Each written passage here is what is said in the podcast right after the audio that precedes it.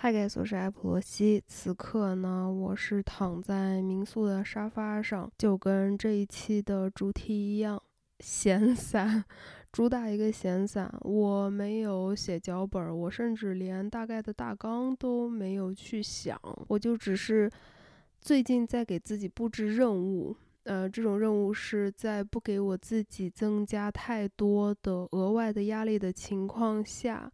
尽量的给我自己安排事情去做，如果这件事情我做起来不会觉得很痛苦的话，所以我就想说，那我就录一期播客吧。因为无论如何，我感觉我的这个倾诉欲和表达欲一直以来都还是蛮强的。呃，先说一下为什么播客这一方面是大概断更了有快有三个月了吧？应该是我没记错的话，快有三个月了。那 首当其冲、最诚实、最直接的一个原因就是双十一广告太多了，哎，非常的感恩，非常的感恩。但是双十一的话，B 站是有一些广告，然后小红书也有广告，所以我在最后的，就是来欧洲之前的那一个月，基本上就是每天都在赶稿。这个赶稿，因为它涉及的步骤比较多，现在人人都是自媒体啊，我相信大家已经全部都知道了。但是具体的事情就是，你前期你要先去写脚本，然后你要对脚本，对方又不停的改，你要 battle，battle 完了以后，这中间就会有好几天的这个 battle 的时间。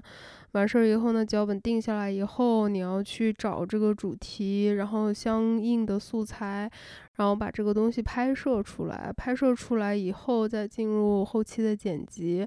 然后我一般呢都是把这个 demo。嗯，初剪的这个片子给广告商发过去，然后他们觉得没有问题，进入下一步。他们觉得有问题，再继续 battle。最后的最后是做视频的最后的后期字幕啊、特效啊，然后音效啊等等等等。在想文案具体发布的时候要写什么，然后标签要打什么，然后再做封面。这样子的话，其实就是一整套下来，每一个商单它耗费的时间跟精力都还。是蛮多的，再加上我最后就是十月份在韩国，我觉得我的精神状况就是，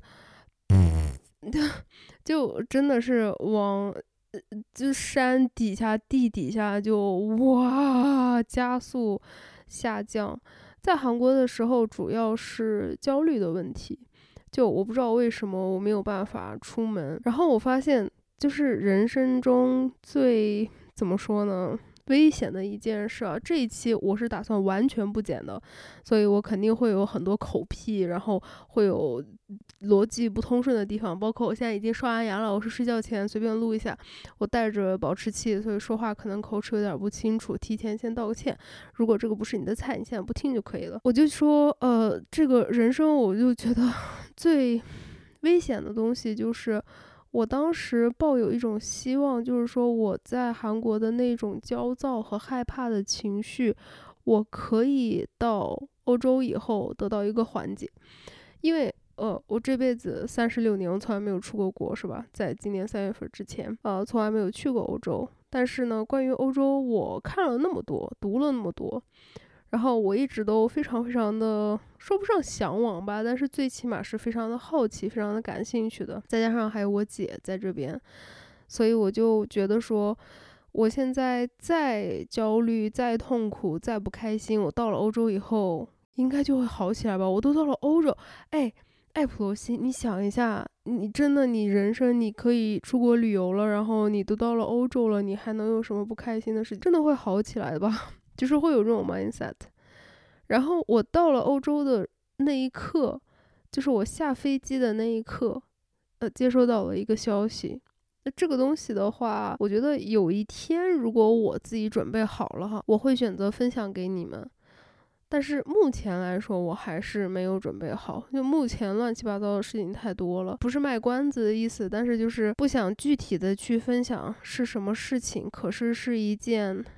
把我的计划非常非常打乱，然后让我非常措手不及，然后就是真是人麻掉了那种，就完全不知道该怎么办的那种消息。我记得当时就是出了海关以后，在等行李的时候看到那个消息，这个消息我已经等了半年多了。当接收到这个结果是一个最坏的、最差的，我甚至都没有想过会这么差的结果的时候，我人整个真的就是麻的。之后呢？第二天到了瑞典，我又在那个德国法兰克福机场把书包丢了，是吧？弄出来一大堆抓马。我又是坐那个头等舱的时候，我因为从德国飞瑞典，他要买行李额，买完了以后跟头等舱差不多嘛。后来我知道了，汉莎航空头等舱的那个价格为什么加了行李票就差不多，因为它的头等舱是等真的等于没有头等舱。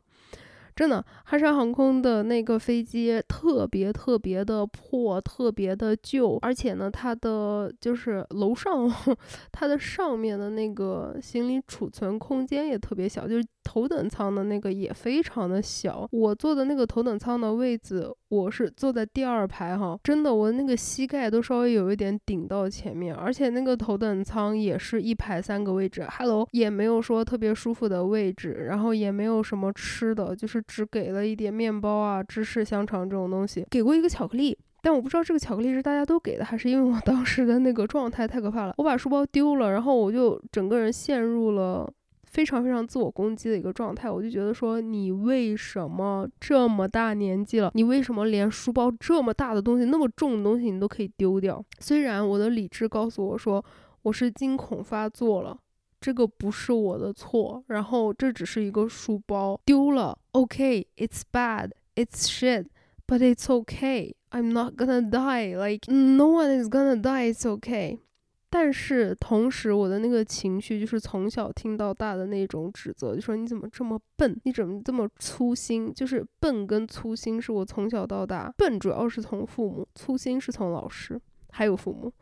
这边得到的一个评价，然后我就会一直不停的这样想，然后所有的这些东西汇集到一起，包括马上要见到我姐了，我已经快快十年没见到她了吧，然后我就开始狂哭，那个眼泪是真的一点儿都止不住，然后也不是那种梨花带雨的很美的哭，而是眼泪鼻涕，就鼻涕真的是一条长龙的那个鼻涕，我又没有带纸。然后哈莎航空的头等舱没有纸，Hello, excuse me, thank you, bye。所以我就拿我那个黑色卫衣的袖口一直在擦我那个鼻涕，然后因为擦的实在太多了，就袖口就会完全湿掉。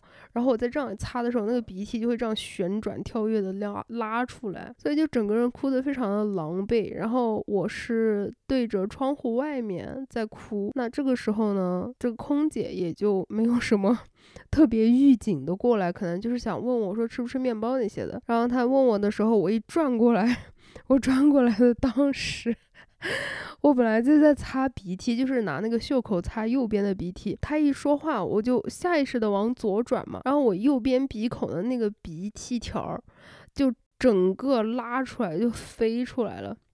然后一甩飞出来了以后，我就下意识的是说，哎，我鼻涕。然后我的眼睛哦，就不是那种说啊，这里一滴泪就没跟的那种，左眼一滴泪的那种演员类型，而是就这样三行五行的泪在这样子流的那一种。我可以明显的感觉到那是一个非常年轻的空乘，我可以明显的感觉到他也非常的非常的惊奇，就是他一下子不知道该怎么反应了，然后他也不知道该我跟我说啥，他就说。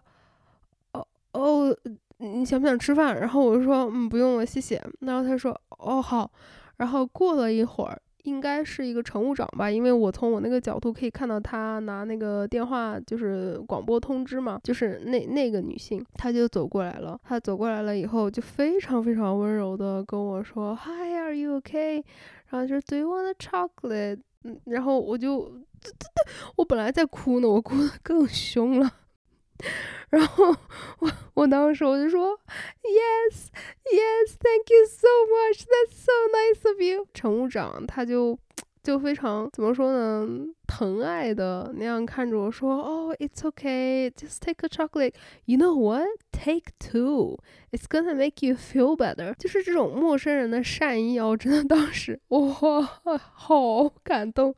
然后我说 Oh my God, it's so nice of you, thank you so much。然后他说 It's okay。然后就吃了那两个巧克力。然后我下飞机的时候，得知了我姐把肋骨磕断了，那冰岛就得取消，对吧？我在瑞典的时候，我不知道为什么，就是心情没有办法好起来，也没有办法放松下来。虽然那个是我姐，但是那个仍然是对于我来说是一个非常陌生的地方。然后还有一点呢，就是因为语言不通嘛，所以我在路标看，就是瑞典，反正我去的那个地方是没有任何英语标识的。超市里面的东西也没有英语，任何地方都没有英语。你不会瑞典语的话，基本上就是个文盲状态。但是如果你开口说话的话，人人都会跟你讲英语，这个无所谓。但如果说你在不开口的状态下，还是会比较紧张。而且呢，我到瑞典的第一天，我拉着行李箱走，那个小镇呢，它的自行车道跟人行道，它有时候没有标志。我当时就是走在了没有标志的那一段，我也不知道。然后我姐呢，也并没有特意提醒我，因为她觉得人行横道的那个砖一。格儿一格儿的拉我的行李特别不好拉，我行李不是很重嘛，我两个箱子都得自己拉。我姐的肋骨断了，她不好帮我。然后我走在了自行车道，就是自行车道是水泥柏油马路，比较平，好拉一点。她可能就是因为这个，她也就没有提醒我，或者是让我走这边。然后我在拉的时候，就有一个瑞典本地的一个白人的，怎么说呢，Karen 吧，他就过来。然后我看到他骑车过来的时候，我非常害怕，就是我往左，他也往左；我往右，他也往右。然后最后特别凄惨的撞在一起。然后我看他过来的时候，我就立刻停下了。我靠边儿以后停下，我想他骑过去就可以了。结果他骑到我跟前，他把自行车停下，然后非常大声的用瑞典语说：“啊，这个是自行车道。”那我没有听懂啊，我二姐听懂。然后我二姐就跟他说了一下，说：“哦，我们知道，但是他的那个行李实在是太重了。”所以在那边推，呃，我问我二姐在发生什么，然后我听懂了以后，她就说这个是自行车道，你是人，你就应该走到那个人行道，你不能走到自行车道上面。她就一直不停不停的这样子，非常大声的吼我，然后我被她吼的 我也我也火了，我就用英语吼回去了。然后我用英语吼呢，我用最凶的语气说着最 nice 的话。Oh, thank you so much. Thank you so much for your concern. Thank you so much for your help. Hope you have a nice day, lady. Isn't it beautiful？就这样子，然后一直吼到他在人群中消失。所以我觉得那个当时也是会给我的心态上面稍微有一点影响吧。我就觉得说啊，怎么这么不友好啊？干嘛要这么凶我？就刚开始的时候，他在说瑞典语的时候，我一句话都没听懂的时候，我都一直在说，Oh, I'm sorry, I'm sorry。我我就下意识的就觉得说，肯定是我做错什么事了，肯定是有什么规则我不懂，那我就先道歉，我说 I'm sorry, I'm sorry。然后他还一直骂，一直骂，一直骂，骂骂骂，最后把我给骂火了，我也骂回去了。再之后就是我发现有一种特别恐怖的感觉，就是我觉得很陌生，然后这个陌生呢就会让我觉得不安全。就即使是在我自己姐姐的家里面，我仍然是觉得不安全。那这个不安全具体的来源是什么？我不能说，我也不想说，我就。发现自己进入了一个，就是那种一碰就碎的状态，并没有说多么抑郁，也没有说多么焦虑，就是日子是 OK 的。但是你稍微碰我一下，我就碎一地了，就这种感觉，不知道会不会有人比较能 relate 到，就明白我的这种感受。再加上瑞典的天气真的是 风雨交加，那天气真的太可怕了。我去的时候冬令时开始嘛，啊，去的第二天嘛，第三天。就已经开始下雪了，然后我在瑞典就冻得不行，去那种体育卖场打折的地方还买了一件呃防风防雨的大衣，就穿那个大衣，里面穿绒的，然后穿保暖嗯裤，再穿靴子都不行，就还是冷啊！我天老爷爷，我知道我是新疆长大的，但是我真的不耐冷，可能是成年以后一直在西安，然后上海生活就。冬天没有经历过零度以下的这种事情，就真的实在是耐受不了了。然后天气的原因，冬令时就一整天都是黑的，也没有全黑，但是就是那种暗暗的、蒙蒙的，反正各方各面都让我觉得说，哎，我，哎，很奇怪，就是我觉得我忽然之间陷入了青少年时候的那个我，就是没有自信，然后呢也没有主意，也不能思考，然后我觉得我做什么都肯定是错的，选什么都肯定是错的的那一种，一个特别无助的，然后。特别悲伤的一个青少年的这样子的一个状态，就是 mentally，我感觉我就哎忽然卡在那种状态里面了。我就跟我姐商量，我说呃想要去 change of scenery，对吧？就换一个地方，然后缓一下，看看我的这个状态是不是会再好一些。然后我就到了葡萄牙，到葡萄牙以后，为了省钱，是住在凯文家。他让我住在他家，我是感谢的，对吧？嗯，但是呢，对我自己来说也会有我自己的难处，就是他家比较小，所以没有什么能避开彼此的一个空间。再一次 强调一下，我知道我借住在他家，我很感恩，Thank you，就不要在那逼逼歪歪的说，哎，你对对对，让我比较难受的点是什么呢？呃，我晚上失眠，睡不着，然后我们俩的那个睡睡觉时间正好错开了。他是前半夜睡得特别好，他每天十点钟就必须要睡觉，然后呢，他睡到早上三四点是睡得非常好的，然后四点以后，呃，差不多五点开始他就再也睡不着了，然后他就会七点钟就起床，一般是六点六点半这样起床。而我呢，是就算吃了安眠药，晚上十点钟躺那完全睡不着，我就算睡着了，也就是会睡一个小时我就醒了，就做噩梦，我那个噩梦就是最近已经变成了 night terror。就非常非常的恐怖，吓醒了之后就两三个小时，心脏都觉得不太对劲儿，然后可能到早上五点六点，哦，我太累了，然后忽然之间还有这个安眠药的作用，我就睡过去了。在我睡得最沉的时候，是他起来叮铃哐啷的要搅拌机啊，打他的东西啊，然后洗澡呀，干嘛这种。在他要睡觉的时候呢，我就只能一动不动的，嗯，什么都不能干，因为。他要必须要全部都关灯，然后我也没有办法看纸质书。我想看 Kindle 的话，我觉得那个 Kindle 的那个亮光也还是让我的眼睛会不太舒服。而且我不知道你们有没有这种感受，如果说你睡不着的时候，你旁边有人在睡觉，你会尽量不要动。如果是你在睡觉的时候，你可能一晚上都不动，我晚上就不怎么动也没事儿。但是如果你是在醒着的时候，你保持一个姿势一个小时，你马上就能死掉的那种，就全身粉身碎骨。但这些的话，我觉得就还是一个生活怎么说呢？问题的调节，因为毕竟省钱才是王道，只要是能够省钱的前提下，我都是可以忍的。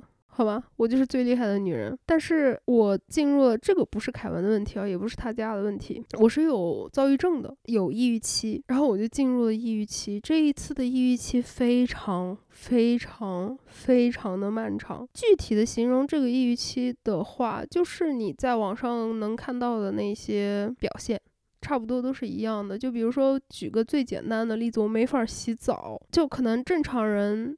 的思维或者怎么样，我 我不知道正常人是怎么想的了，就可能啊，我预想大概一般人的思路就是说，哎，我现在去洗个澡，然后睡觉，那我就去洗澡了。而我在抑郁期的时候，我的脑子完全不是这样处理信息的。我是觉得说，我躺在那儿，我想，我现在应该去洗个澡，然后我就开始会想洗澡的每一个细节。我必须得起来，我得先拿好换洗的内裤，我得先拿那个浴巾，然后我还得把水放出来，等水热了，还得把头发打湿。头发打湿以后洗好，然后护发素，然后身上洗干净。洗完了以后我还得擦，擦完了以后我还得那个收拾浴室的溅出来的。水，然后我头上还得头发，因为特别干，还得抹一点护发素之类的。我得顺便再把牙刷了，再把脸洗然后稍微涂一点护肤品。然后腿上特别干的地方要稍微涂一点东西。然后要把衣服穿好，然后要把头发弄干。想到这儿的时候，我已经动弹不了了，因为它已经变成了一个让我完全没有办法负担的重任。但是呢，同时我又会有一种压力，我觉得我借住在别人家，我很怕我臭掉。如果我臭掉的话，万一被赶赶出家门怎么办？所以我就会强迫自己去洗澡。然后每当我去洗一次澡之后，我是精疲力尽，就是洗完澡以后啊，会全身出汗，然后躺到床上动不了那一种。然后食欲呢也是非常的不稳定，就是要么很长时间不吃，要么就是一下就暴食，一直在暴食，一直在暴食。这个抑郁期，我发现最主要的一个问题就是主观的。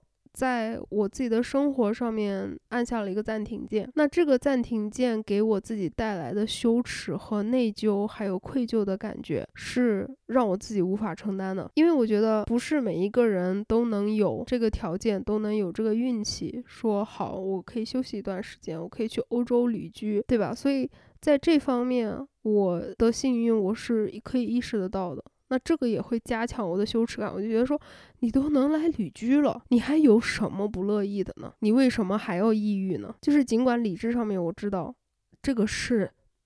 病，这是精神病，但是我还是情绪上没有办法控制，会觉得说你都到了里斯本了，这么漂亮的一个地方，你这么喜欢里斯本那种彩色的，就黄黄粉粉绿绿的那些墙啊，然后老城区的街道，有那么多的事情你可以去 enjoy，为什么就不能去开心的享受一下当下的事情？你为什么不能去一趟意大利玩一玩？你为什么不能就是起来做什么事情？但是我就是起不来，所以就是在这一种。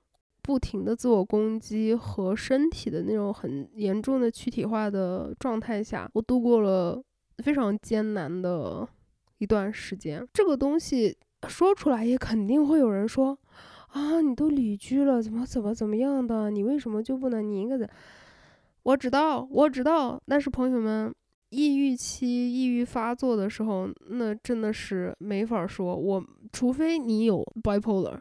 你有躁郁症，不然的话你是没有办法感同身受的，知道呃我经历的是具体的是什么样的事情的。然后这个抑郁期到什么样的程度呢？我没有办法出门，然后我也没有办法开窗户，更别说拍视频了，还不可能拍视频，我自言自语都做不到。我就是躺到床上，然后就躺那儿，就这么躺着，然后看书，看一会儿就觉得哎没意思。然后就这么躺着，一天就是这么过。然后到晚上的时候，忽然之间，哦，好饿，然后暴食，暴食，暴食，暴食。然后最后是让我决定说，呃，必须得从那儿搬出来的 原因是什么呢？就是你知道，在葡萄牙这边很多东西是合法的嘛，呃，mar marijuana，呃，它它具体的不是 marijuana，是什么？就这个东西我不懂，但是是相似成分的东西。然后呢，凯文非常非常非常喜欢抽那个，可是我，呃，这个就是我个人选择。我不管你在这里是有多合法，我也不管在这里这个是有多么的正常。It's not for me. Period，那我就不要，我不不论怎么样，我都不要尝试，我就是 no，就是这个方面我非常态度非常坚决，就是 no 就是 no，呃，我没有任何的好奇心，我没有任何就没有，所以我是完全完全不抽的。它 那个味道，哎呀呀呀！知道的同学都知道那个味道吧？那个味道真的是我觉得我人生里面闻过最臭的味道。而且他在抽那个的时候呢，又会配上一些啤酒，或者是哦哦哦，worse，他有时候会喝那种 apple cider 啊，我特别不喜欢 apple cider 的那个味道，我觉得就是那种酸臭的味道，要么就是那种空 c 茶，就是也是那种酸臭，那种发酵的那种酸臭味道，然后再配上那个。那个 marijuana 那个味道，我就哦，是上个周六的时候啊，因为他就晚上一直不停的在抽，然后味道实在是太大了，大到什么程度呢？我晚上睡觉的时候，我就觉得。就约，因为他那个房子就是只有门口有一个小小的窗户，是没有办法有通风的，呃，这种情况的。然后晚上睡觉，他要把窗户关起来，然后我就觉得整个房间都弥漫着那个酸的酒精味儿和 marijuana 的那个哦无敌臭的味道。然后我就想说啊，就睡觉吧，睡觉吧。结果睡到差不多三点钟，我起来，我吐了。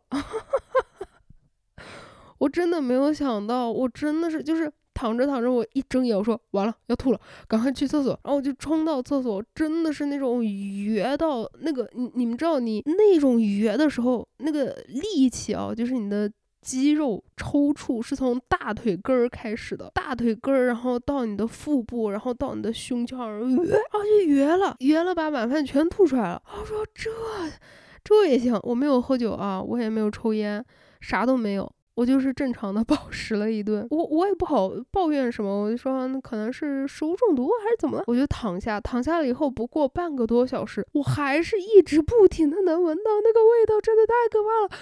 然后我又起来吐了，就这就真的绝了。礼拜天那天白天我就想了一下。他的生活习惯我不可能改变的，我也不能要求他说，啊，我在的时候你就不要抽了。那我还是找个地方搬走吧。就是真的不行了，我我已经到了就是被熏的，就晚上睡觉吐出来的 程度，这还能行？我就找了一个民宿。嗯，首先呢，这个民宿是特别的便宜。但是你们看，它就是这个整个家的环境啊，还有各方面都是很好的。那它为什么便宜呢？听我说，出租车只能开到路口，路口到了之后，你巷子口你得自己走进来。你走进来以后呢，是一个差不多六十度的坡。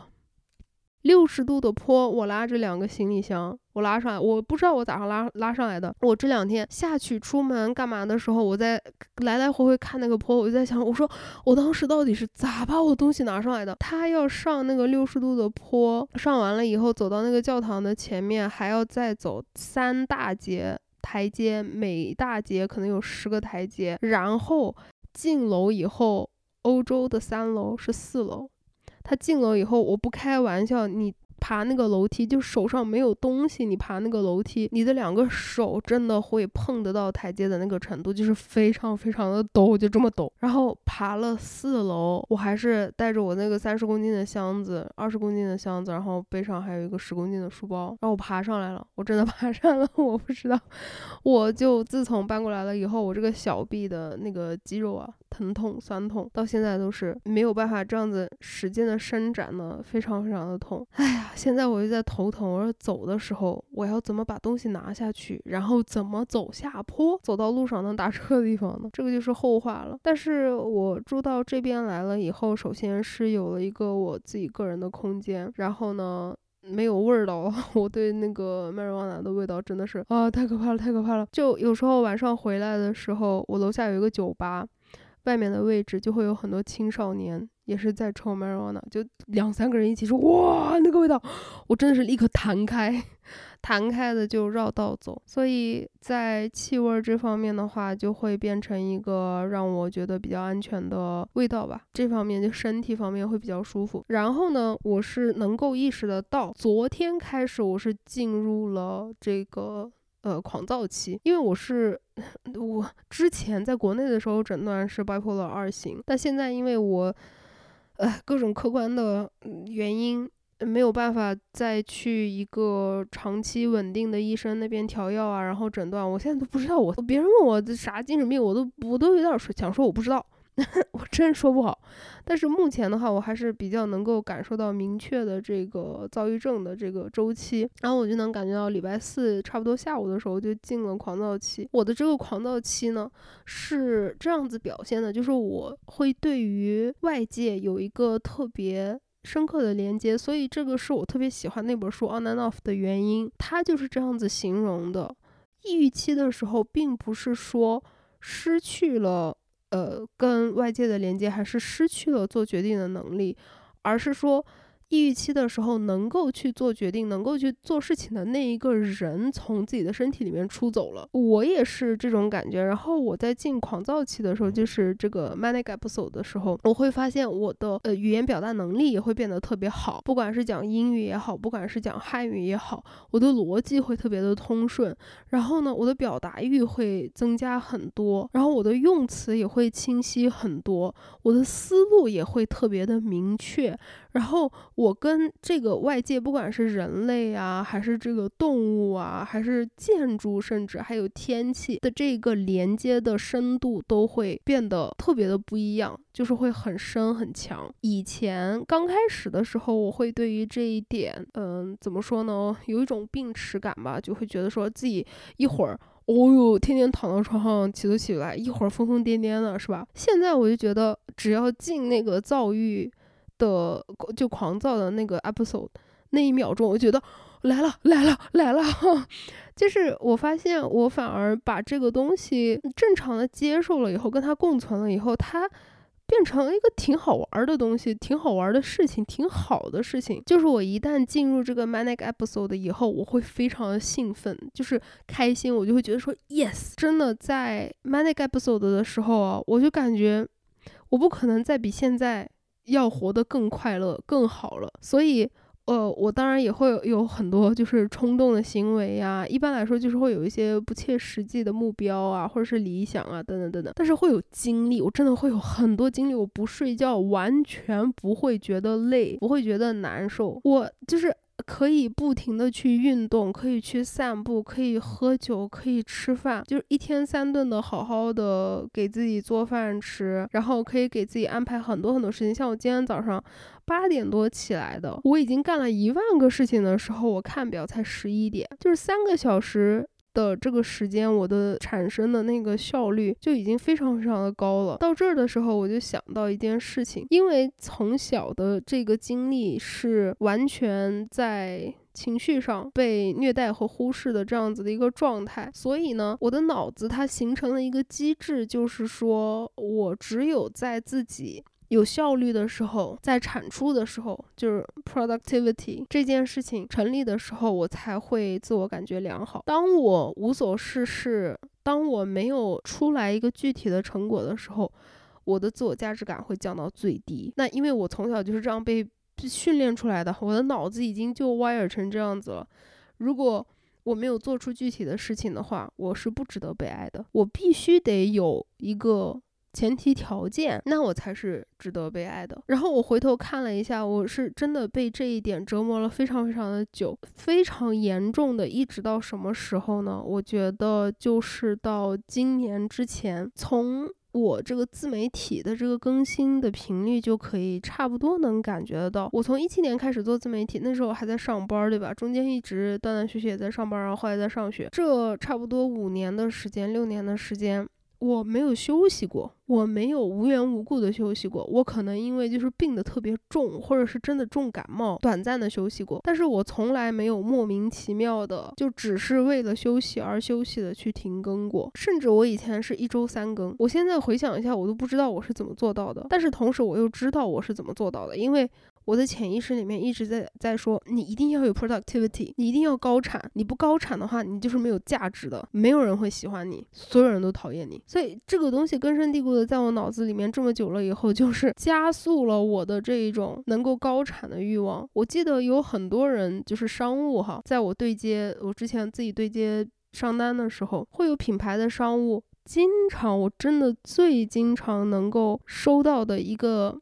评价就是我都不知道你是怎么能做得过来的，就说我自己一个人做所有的这些事情怎么能做得过来？然后还有兼职啊，还有别的工作什么的。那个时候从来没有觉得有什么奇怪的，现在想一想说啊。其实是这样子的，包括我前一阵子也算是一个月的时间，有没有一个月？差不多吧，两三个星期，我没有任何的 productivity，没有产出，我仍然是在那种自责和歉疚里面。不管我的理智上面有多明白，我不是笨，我不是没有价值，我只是需要休息。但是我的情绪上面，它仍然，他们两个就是。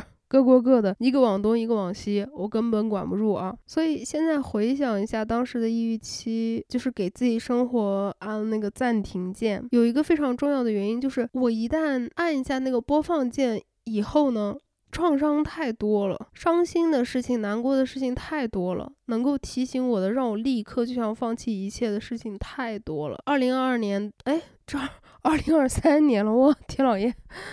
啊，这几年我真的是完全搞不清楚哪一年是哪一年。二零二三年对我来说是目前人生当中最差的一年。我希望是有一天我 process 的这个过程了以后，能够提起这件事情，嗯，但也许也不会提起。Which is fine。呃，我一直觉得你在网上分享的东西，它没有那个非黑即白的点。你并不是说你把你的脸放到网上，然后你说一些你生活中的事情，然后你就必须得全部都说。然后你要是说有些事情我不想分享，我想当成自己的隐私，就说啊，你装啥呢？就不是这样的。我发现很多人的那个脑子脑回路都是，你要么你你上网了，你就必须得说，哪有这样的事儿啊？你自己分享的那个界限应该是由你自己。来决定的。就二零二三年我遭遇的事情太多了。我在年初的时候，我出了一场可怕的车祸。Seriously。The fuck，那个车的后续我是不是没有跟你们更新过？我车报废了诶，虽然我知道我买的是一个脆皮车，but again，我的车报废了，就是我保险公司他后来赔我钱，为什么呢？因为他们给我评估的是，如果我的车拿去修的话。快要赶上这个车本身的价格了，所以只是去掉了保险的费用，然后把剩下的车款都还给我了。这保险公司给我赔的钱，这个是一个很对对我来说是很严重的一个车祸。然后我莫名其妙的走在自己的家里面地板上，然后我的小指头缝了六针，再然后我。面对了一个非常非常可怕的搬家，我把我的囤积癖的东西全部断舍离掉，然后把它放到两个箱子，自己一个人出发去谁也不认识、什么都没有的地方。三十六岁重新开始。再后来，我失去了一个非常非常非常亲近的家人。再后来呢？我进入了一个怎么说比较惨的状态，这种惨是怎么？怎么怎么形容呢？就是这种时候，你才会认得清你身边谁是真正的朋友。那我今年就是真正的经历了这个阶段，然后我也分出来了，我身边谁是真正的朋友。在我还比较相对来说比较好的时候，在我还能就是有这些东西有的没的，然后经常会能帮别人的忙的时候，就是在我还拥有一切的时候的那些亲近的朋友，和当我什么都没有了，就基本上处于一个落水狗的状态的时候，嗯，那些。朋友的态度的改变，然后我就觉得说，哦，那这个是一个最好的时机，是认清楚谁是我真正的朋友。然后我计划的事情又一次的被打乱。然后呢，我希望能够在这个旅居的过程当中，去给身心一个放松。我 完全没有，好像反而是让一切更差了。但是我没有，我没有选择，我没有别的更好的选择。但凡我有别的更好的选择，我就立刻选了。所以在。所有的这些东西综合的情况下，我就觉得说，二零二三年真的是我活到三十六年当中最差劲的一年。所以，当我想要去把我的生活按回播放键的时候，我发现我一旦试图去。生活就是试图像一个正常人一样快乐的去生活，去享受你该享受的东西的那一刻，我就立刻会被二零二三年和二零二三年之前所有的这些创伤性的事情被他们打到，就是完全没有办法呼吸。那出于一个自保的模式，我就会按暂停键，我让自己完全暂停，我让自己的生活暂停，我让自己的情绪暂停，我让自己的一切全部都暂停。然后这个东西它解释起来就很困难。你看，我现在都已经哔哩吧啦说的，说了半个小时了吧？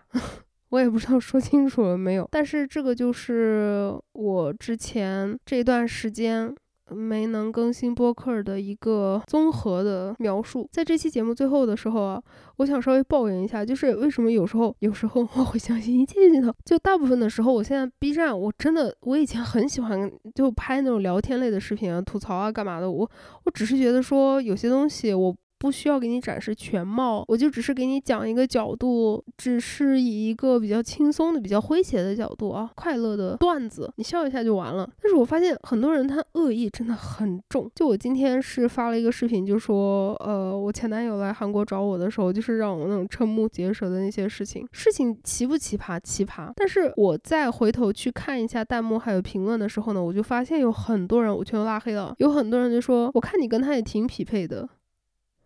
Why would you say that? Why do you feel good for saying that? 然后包括我就说，我说啊，我我真的很不想去机场接他。然后就会有人说，那你为什么不说不呢？那你为什么不拒绝呢？Because I want to be nice。然后我在拍视频的时候，我想抱怨几句，但是我在当面对他真人的时候，I want to be nice. I want it to be nice. And what's wrong with being nice？这个人我跟他在一起过，他在我非常困难的时候，就是他他现在的这些变化是有他自己的原因的。我不想拯救他，我现在不跟他联系了，因为我没有那个精力，我也没有那个承受力去拯救你。你能自救的话就自救，自救不了的话你就找别人吧。但是不可否认的事实是，我们曾经在一起的时候，他没有因为各种各样的他生活中的情况，他的隐私我我肯定不想放到 放到网上去说。首先，我从来没有从来没有去以任何角度透露过。关于他的任何信息，我从来没有拍过他，我从来没有让他露过脸，我从来没有谈论过我们两个的感情，所以我对他的这个隐私保护，我觉得是做的很到位的。我更不可能在这边跟你讲说他为什么变成了现在这种不可理喻的，然后怎么怎么样的精神问题的状态。他自己有自己生活中的难事，但是在这之前，在他还是一个比较比现在状态好一些的人的时候，我们两个在一块儿的时候是真的很开心，真的很开心的，而且。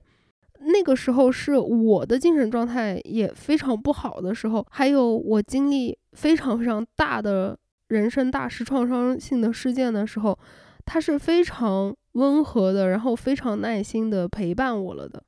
就是，My God，he he he he was nice to me. Now I wanted to be nice to him. That's all. 啊，我就不明白，我就觉得说。哦，这件事情我本来只是想一个好笑的角度去讲一下，然后大家笑一下就完了。然后我看到那些评论的时候，我就觉得说，哦，这就是我不想再拍话题类的视频的原因。大家的那一种反应让我觉得非常的疲惫，就是为什么你们不能够有一点点的那个脑容量？去接受说事情可能是复杂的，我可能会非常讨厌去机场接你，但是我不拒绝你，我也不会说什么狠话，我也不会拉着脸，而是会正常的去机场接你。我会在一个你看不到的地方吐槽，他不看我的任何东西，这个我非常确定。我会在一个你看不到的地方吐槽，但是我会好好的去机场接你，是因为我想对你友善一些，是因为我念旧情。OK，当时那几天我会。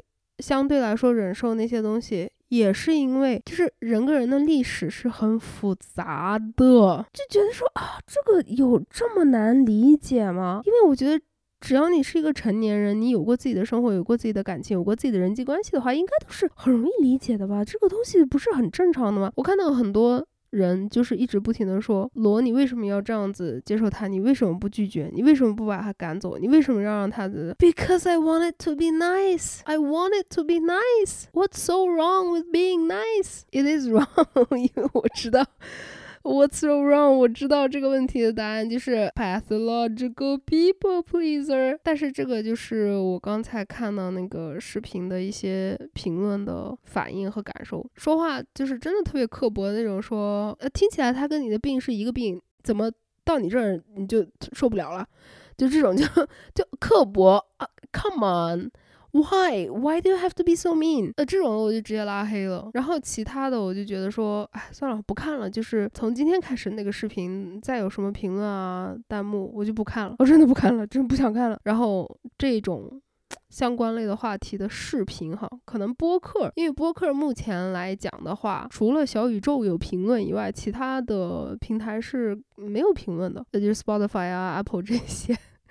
呃，我我觉得播客就不应该有评论，这这个也不太对啊，因为你可能有什么问题的时候，还是需要指出来。但是我觉得，就如果你需要有这个 constructive criticism 的话，应该有一个另外一个平台，就是可以发信息的，比如说 Twitter 啊，或者是其他的，现在都不叫 Twitter，叫 X，就在这种地方，你有一个可以接收信息的地方，留言板，OK，这个地方你来给我讲，呃，这种。Critical thinking 也好，constructive criticism 也好，但是我就觉得 那个那个播客底下应该没有评论。总之，anyways，就播客的话，目前的这个环境，就我自己的这个环境来说是非常的好的。我没有遇到过，呃，在视频里面会让我惊掉下巴，就是哈 的那种 评论，嗯，至今为止一次都没有遇到过。而且我发现播客，当我去特别的 vulnerable。然后特别的坦诚的去说出来一些最真实的感受的时候，有安慰到很多人呢。就是我从评论。哎，这就又把自己的自相矛盾的地方又点出来了。我刚才还在说，我说博客评论不应该有，是吧？但是我也同时就是从评论里面看到说，啊，这个东西它点到了那么多人心里面一直好像觉得比较孤单的一个点，然后让我们在通过互联网这么奇怪的东西产生了一种人人类与人类的情感连接，觉得特别的珍贵，也特别的了不起。总之，anyways，今天的节目。到这里就差不多结束吧。现在是几点了？十一点了。我打算去看会儿书，然后就睡觉了。我在看那个《A Little Life》，我目前已经看了四分之一多，嗯，还是没有 get 到大家 说那个特别悲伤的点。可能是因为我我还没有太看完，但是那本书八百页，看起来真的是有有点累，有点够呛。那就谢谢你收听今天的这一期节目，谢谢你们能够一直陪着我，也希望我能够陪得到你们。我们下次节目再听，再见，拜拜，爱你们哟。